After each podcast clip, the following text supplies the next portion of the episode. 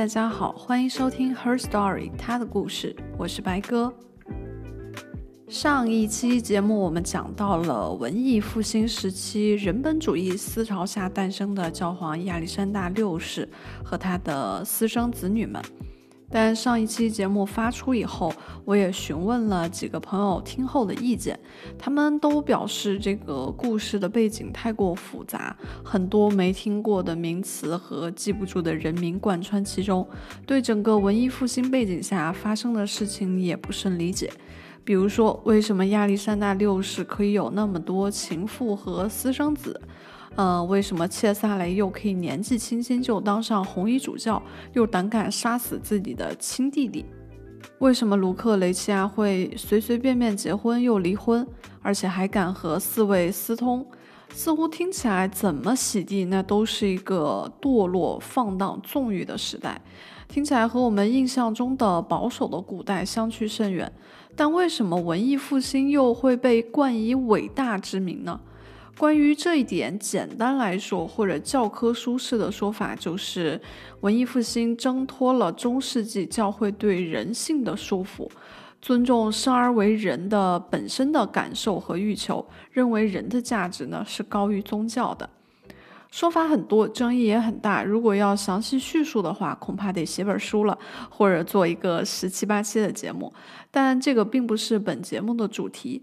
不过呢，在上一期节目发出以后，我恰巧听到了播客东腔西调的第一百七十四期，由上海外国语大学的施展老师和北京大学的何必博士。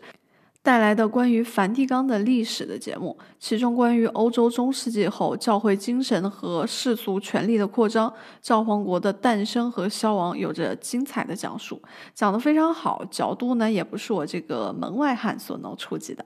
仍然对我上一期背景存在疑惑的朋友，呃，可以去听一听东腔西调的第一百七十四期。但是记得听完以后再回来把我的故事听完就好喽。好，现在让我们回到我们的播客，继续讲讲卢克雷齐亚的故事。上一期呢，我们说到教皇亚历山大六世如何利用卢克雷齐亚的婚姻换来了儿子切萨雷红衣主教的职位，但是又出于利益考量废除了女儿与第一任丈夫的婚约。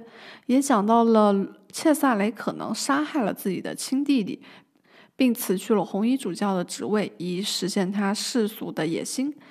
此时呢，单身的卢克雷齐亚已经做好准备，利用自己的婚姻再次为波吉亚家族谋取利益。那么这一次，波吉亚家族看中的是哪家的公子呢？这一次，教皇和切萨雷为卢克雷齐亚挑中的如意郎君是那不勒斯国王的私生子阿方索。哎，也许有朋友会问，为什么又是私生子啊？卢克雷齐亚的第一个老公就是私生子，为什么他爹那么厉害，却总给女儿找私生子结婚？这个呢，其实和欧洲古代的继承法有关。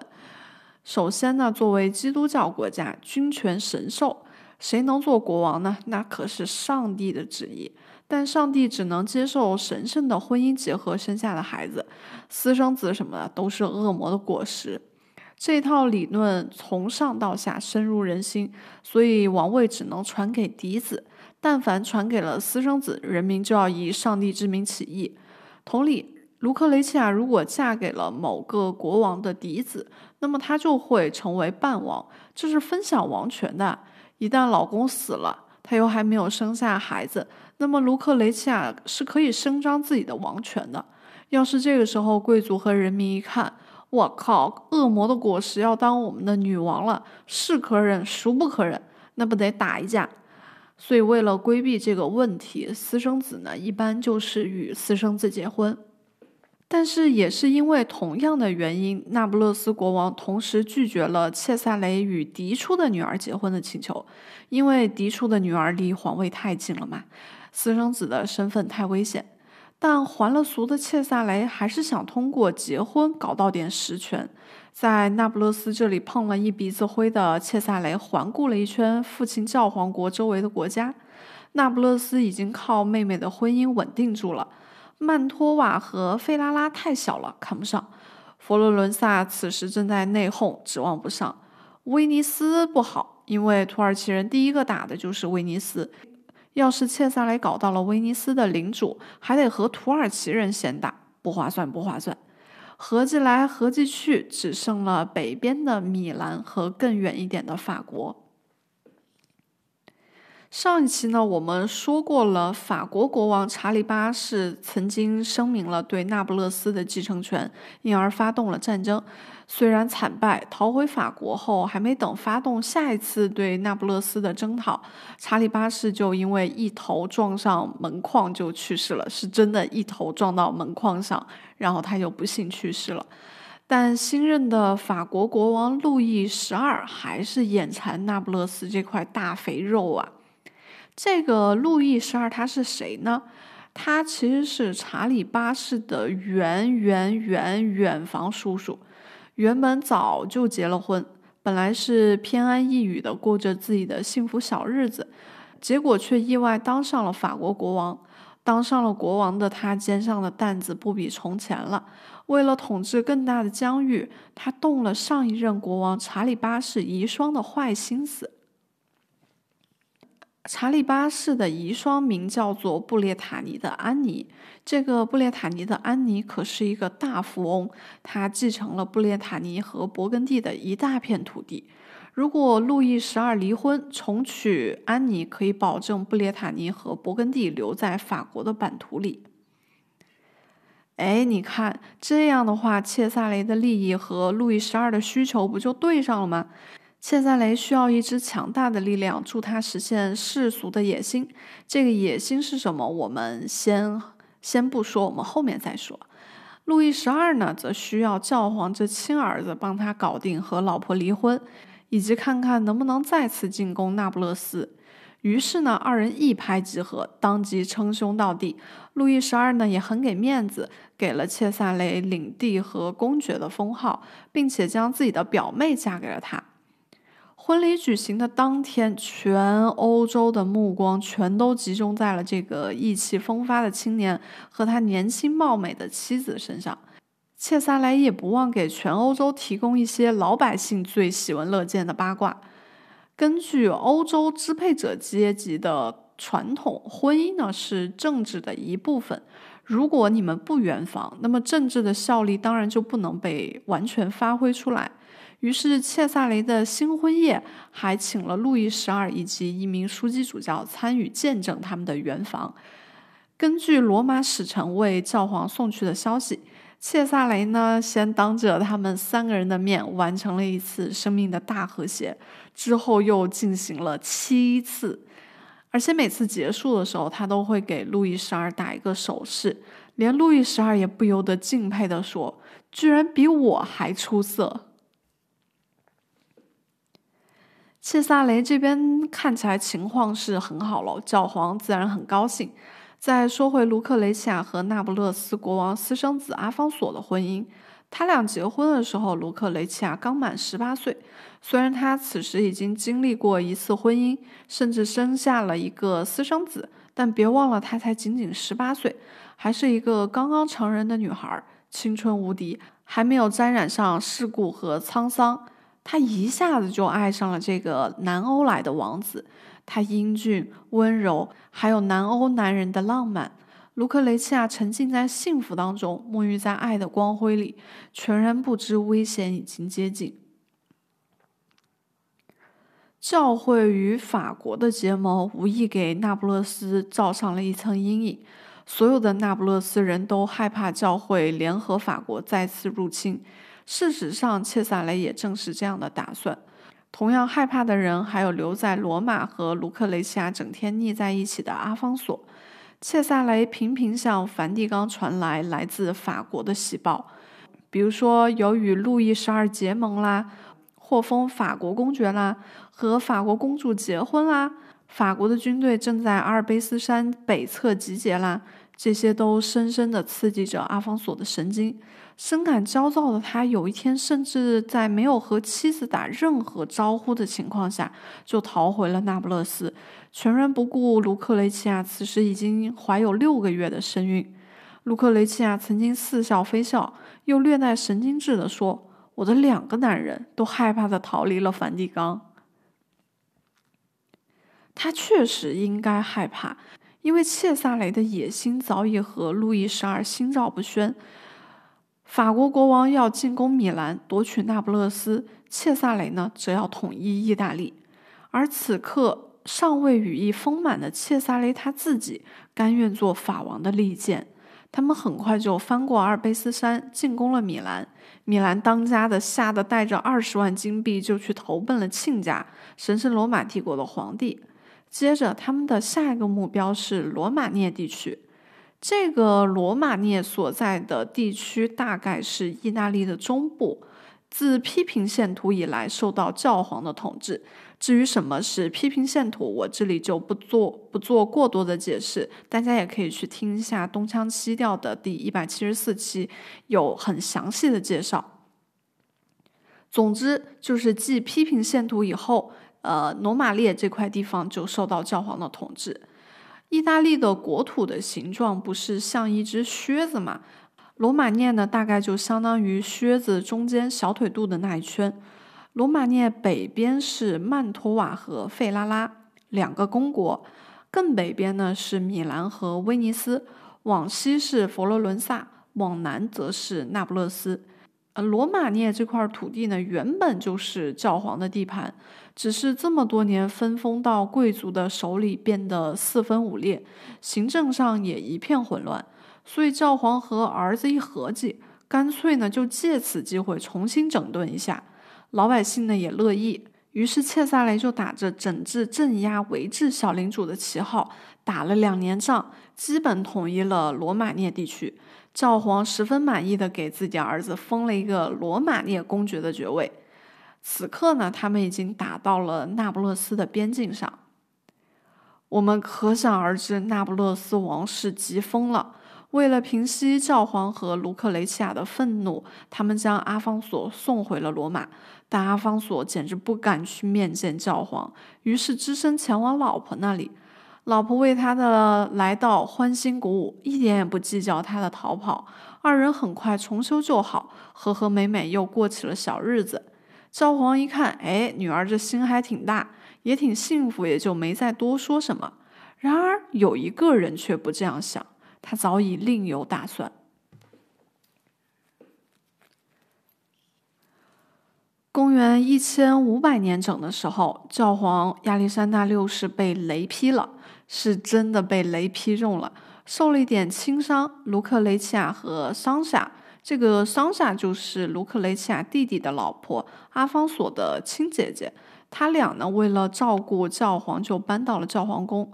七月剩下的一个晚上，阿方索前去看望他们，并和教皇一起吃了晚餐。七月盛夏的罗马是极其酷热难耐的，也就是太阳落山后的夜晚能有一丝凉风。愉快的晚餐后，晚风习习，阿方索在一位侍从的陪伴下，悠哉地穿过教皇宫门口的圣彼得广场，准备回家。然而，就在这时，黑暗中窜出了几个人影，对阿方索发动了攻击，刀刀致命。阿方索势单力薄，很快倒下。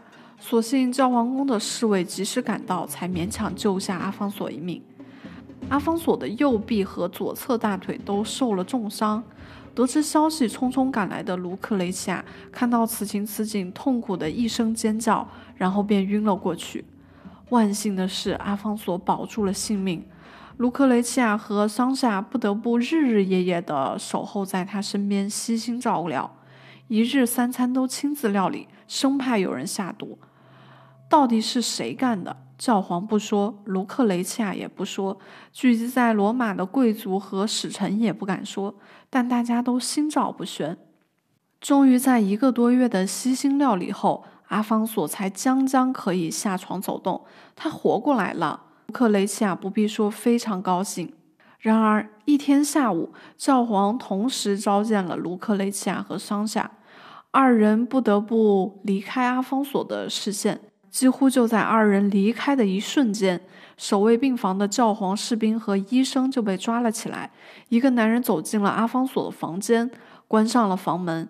等卢克雷齐亚和桑夏回来的时候，才惊觉门口的守卫全都换了人，但已为时过晚。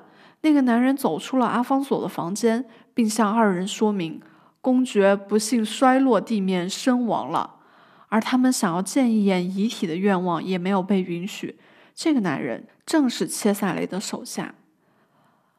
罗马城内没有人再避讳造成这场悲剧的主谋的名字。然而，关于他的动机的窃窃私语却如同倾巢而出的马蜂般，瞬间填满了罗马燥热的空气。有人说，切萨雷是为了报复那不勒斯国王不把女儿嫁给他；也有人猜测，切萨雷和卢克雷齐亚之间的不伦恋让切萨雷妒火中烧。但政治哪有那么多的儿女情长？面对流言，切萨雷做出了如下解释。因为阿方索在密谋对他的谋杀，所以他的所作所为完全是出于正当防卫。不排除这样的可能性，因为那不勒斯确实是急了，解决掉切萨雷能暂时保住那不勒斯的安危。然而，更有可能的原因是，碍于卢克雷齐亚与阿方索的婚姻，教皇不得不偏袒那不勒斯，而妨碍了切萨雷和法国吞并那不勒斯的计划。切萨雷要斩断波吉亚和那不勒斯的关联，逼迫教皇转而支持对自己更为有利的法国。同时，他也想向路易十二表明自己的忠心。而卢克雷齐亚呢？当然还有他作为年轻女人的价值。无论如何，阿方索的死都对切萨雷有百利而无一害。对于此事，很难说教皇完全被蒙在鼓里，毫不知情。然而，此时亚历山大六世已经六十九岁了，切萨雷只有二十五岁。面对日益强大、野心勃勃的儿子，他这个做了一生权力顶端的男人，似乎也无可奈何了。卢克雷齐亚与第一任丈夫的婚姻被宣告无效，她的第二任丈夫又被亲哥哥杀死。这一切完全是源于他父亲和哥哥的野心，他们甚至都没有问一问他自己的意愿。好像活的不是一个人，只是波吉亚家族的牵线木偶，随时准备为家族利益献出自己。可再次失去丈夫的卢克雷齐亚的悲痛欲绝是真实的，城中弥漫的种种流言蜚语又让他痛不欲生。他与阿方索的这段婚姻仅仅维持了两年，就以如此惨烈的方式收场，而他与阿方索唯一的儿子此时甚至不满一岁。这个可怜的孩子在卢克雷齐亚再婚以后，被迫与母亲分离，年仅十三岁便去世了。这个看似文艺复兴时期最高贵的女性，在经历了那么多的悲痛后，实际才二十岁，却仿佛承担了普通人几辈子的苦难。回顾她的前二十年，除了委身于教皇侍卫这件事，她有在任何一件事情上完全做了自己的主吗？好像没有。且接下来也不会有。斩断了与那不勒斯的姻亲关系的切萨雷，此时更加肆无忌惮。切萨雷立刻联合法国和西班牙进攻了那不勒斯。那不勒斯国王慌忙逃跑，甚至向土耳其人寻求帮助。战争结束后，法国和西班牙瓜分了那不勒斯，切萨雷只能暂时咽下这口气，等待法国人或西班牙人因治理不力而被意大利人赶出去。解决完了意大利南边的事情，还需要解决北边的问题。北边还有几个小国，其中一个叫费拉拉。切萨雷看中了这块地方，但并不是很想打他，而是要将卢克雷齐亚嫁给费拉拉公爵的嫡子。这回终于是嫡子了，因为这块地方太小了，而且只是一个公爵，面对教皇和切萨雷，基本上没有什么讨价还价的机会。选中费拉拉，不外乎是因为它不仅是一个活跃的艺术中心，更重要的是，它地处罗马涅公爵切萨雷领地的旁边。但介于卢克雷齐亚两任丈夫的悲惨遭遇，费拉拉还是十分忌惮。谈判进行了很多次，最终以卢克雷西亚必须携带十万达克特以及林林总总价值超过七万五千达克特的珠宝、几座小城堡和小领地作为嫁妆，并将费拉拉每年缴纳给教廷的四千五百达克特削减为一百达克特。呃，基本意思就是不给教廷上供了，作为条件促成了这门婚事。这个达克特到底是多少钱？大家可能没有概念。我找了一点资料换算了一下，达克特呢是文艺复兴时期意大利广泛流传的一种金币，每一枚达克特大约含有三点五克黄金。按照今天的金价六百元人民币每克来算，一枚达克特大概相当于人民币两千多块钱。卢克雷齐亚带到费拉拉的这十七万五的嫁妆，大概就相当于人民币三点五个亿。当然，这还不算免了费拉拉上贡的这一项，以及几座小城堡和小领地。所以，基本可以说，费拉拉就是娶了个财神爷回家。公元一五零二年的一月六日，罗马难得下了一场雪。那天早上，卢克雷齐亚在生活了二十年的宫殿吃了最后一顿早餐。梳妆过后，他去与儿子、父亲一一告别。临行时，教皇用西班牙语对他说：“放心吧，有什么事随时可以来信。”教皇站在窗前，默默目送女儿一行人踏雪离去。他们彼此都不知道。这一别竟是永远。地处意大利北部的费拉拉冬季严寒，本地人爱喝葡萄酒，吃重口味的菜，性格上也粗鄙狡猾，难以驯服。但统治他们的埃斯特一家却有驯服他们的办法。当地的公爵小心经营着这小小的领土，他十分懂得钱要花在刀刃上，恨不得一分钱掰成两半花。他还喜好去领地内的富翁家中打秋风，让他们捐钱捐物。费拉拉的年代记当中就写满了从这家得到了二十只鸡啦，从那家得到了三桶橄榄油啦，这之类的事情。公爵的长子也叫阿方索，就是这位阿方索将要和卢克雷齐亚结婚。注意，卢克雷齐亚的第二任老公也叫阿方索，他。即将结婚的这第三任老公也叫做阿方索，但和第二任老公的温柔或者有点软弱的性格不同，卢克雷齐亚的第三个老公是个挺特立独行的人。他曾经在广场上裸奔过，还一时兴起去当过海盗。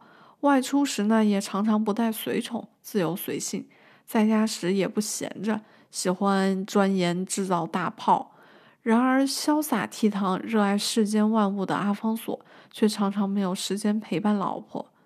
我们其实从前面的故事大概也可以感知到，卢克雷齐亚是一个需要很多爱，甚至有点恋爱脑的人。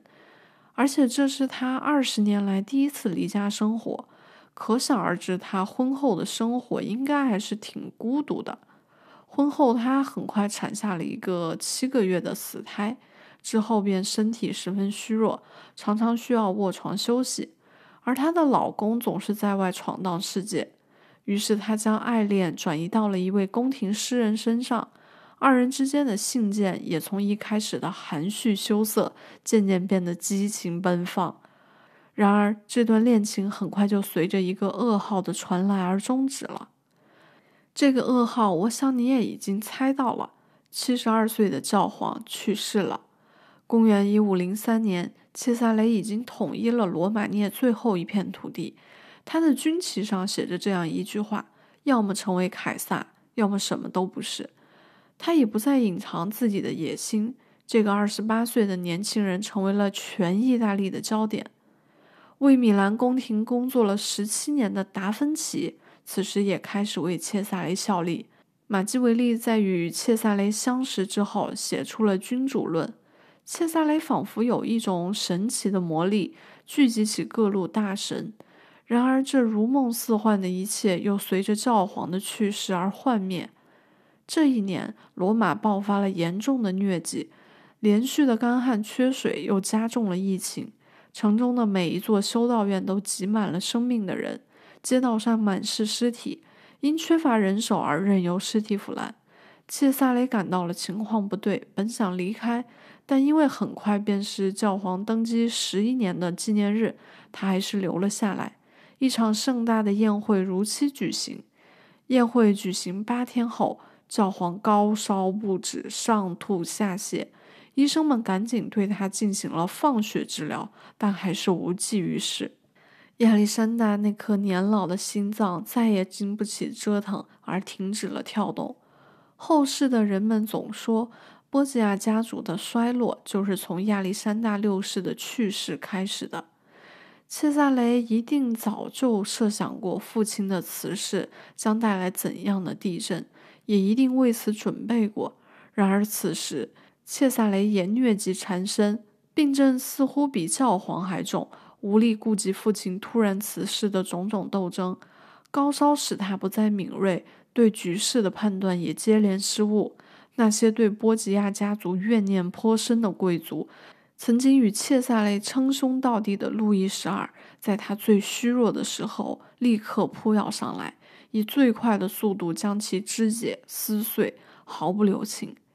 切萨雷既没能选出有利于他自己的新教皇，也丢掉了教皇军队统帅的指挥权。他很快被捕。不得不放弃辛苦打下的罗马涅，以换得自由身。然而，才获得自由的他，很快又被西班牙人抓了起来。独自留在费拉拉的卢克雷齐亚，在失去了父亲这个靠山后，又立刻失去了哥哥这个靠山。费拉拉的宫廷不再忌惮来自于波吉亚家族权势的压力。从前，宫廷上下对卢克雷齐亚与诗人恋爱的小把戏睁一只眼闭一只眼，而现在已变得不可容忍。诗人很快被遣送到了一个遥远的地方。按理说，卢克雷齐亚一生的不幸皆因哥哥而起，但他还是对这个哥哥爱得深沉。他写了无数的信，想要救哥哥一命，但此时再也没有人会看他认真写的垃圾了。人们只当她是个感性的、缺乏慎重思考的永远的少女。新任教皇甚至对卢克雷齐亚的婆家说道：“不用管那个和尚的私生子了。”甚至连卢克雷齐亚想要领养哥哥的孩子们的请求也被拒绝。卢克雷齐亚想做的一切都是徒劳。他这个心高气傲、自诩为凯撒大帝的哥哥，在被抓到西班牙几年后神秘死亡。年仅三十一岁，